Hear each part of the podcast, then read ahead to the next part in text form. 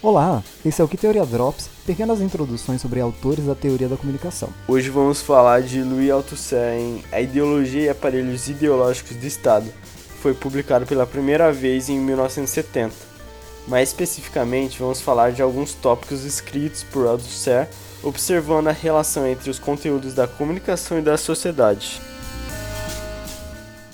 Para entendermos melhor o que lemos, é válido saber um pouco sobre o autor e suas vivências. Louis Althusser foi um filósofo francês marxista nascido em 1918, na Argélia. Em 1948, se tornou professor na École Normale Supérieure e pouco antes disso esteve diretamente envolvido na Segunda Guerra Mundial, sendo feito prisioneiro dos alemães. Nos anos 60, os trabalhos de Althusser ganham destaque e o caráter marxista do pesquisador gera contribuições significativas para a teoria. Althusser, seguindo um pensamento marxista, nos apresenta uma visão estruturalista da sociedade, evidenciando infraestrutura sendo a base e superestrutura, como o Estado e a ideologia.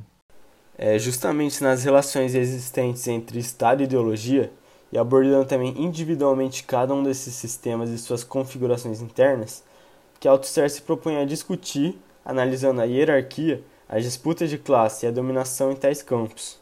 O texto aqui analisado, em resumo, tem a intenção de evidenciar as operações do Estado, que é visto como uma máquina de repressão, segundo a lógica marxista. Assim, Althusser, indo além das noções de aparelho de Estado, se dispõe a apresentar a atuação dos aparelhos ideológicos de Estado.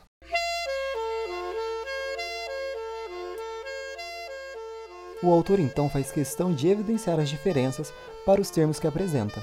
Para ele, o Estado é essa máquina de repressão que assegura controle para as classes dominantes. Os aparelhos de Estado, que agem de forma repressiva, servem para o manuseio da dominação burguesa e seus aliados sobre o proletariado. Já os aparelhos ideológicos de Estado não atuariam de forma repressiva, aproveitando a sua pluralidade e influência sobre a sociedade nos mais diversos âmbitos. Assim dispensam ideologia, ou seja, uma forma de ver e agir no mundo, compondo uma mentalidade. Ideologia essa que para o autor quase sempre é a mesma da classe dominante, que controla o aparelho de Estado. Althusser faz questão de apresentar como a noção de Estado é algo complexo, uma vez que é preciso entender como o Estado é um aparelho repressivo e dentro desse sistema o interesse e as disputas de classe estão pautadas na busca pelo poder de Estado o que lhes assegura a conquista de seus objetivos. Então, observa-se o poder de Estado agindo sobre os aparelhos repressivos de Estado, assim como também sobre a atuação dos aparelhos ideológicos, que fixam mentalidade sobre os indivíduos.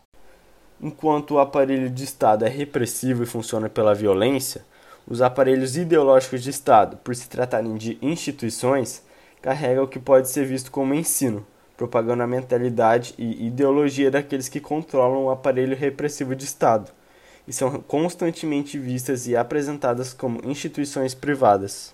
O aparelho repressivo de Estado funciona pela violência, enquanto os aparelhos ideológicos de Estado funcionam pela ideologia. Althusser, 1970, página 46. Entre os aparelhos ideológicos de Estado, o autor destaca a igreja, a escola, a família, a informação, como a imprensa, rádio e afins, cultura e outros, que, como já dito, segundo Althusser, são do campo privado, quanto ao aparelho de Estado, composto pela polícia, tribunais, prisões e exército, são do público.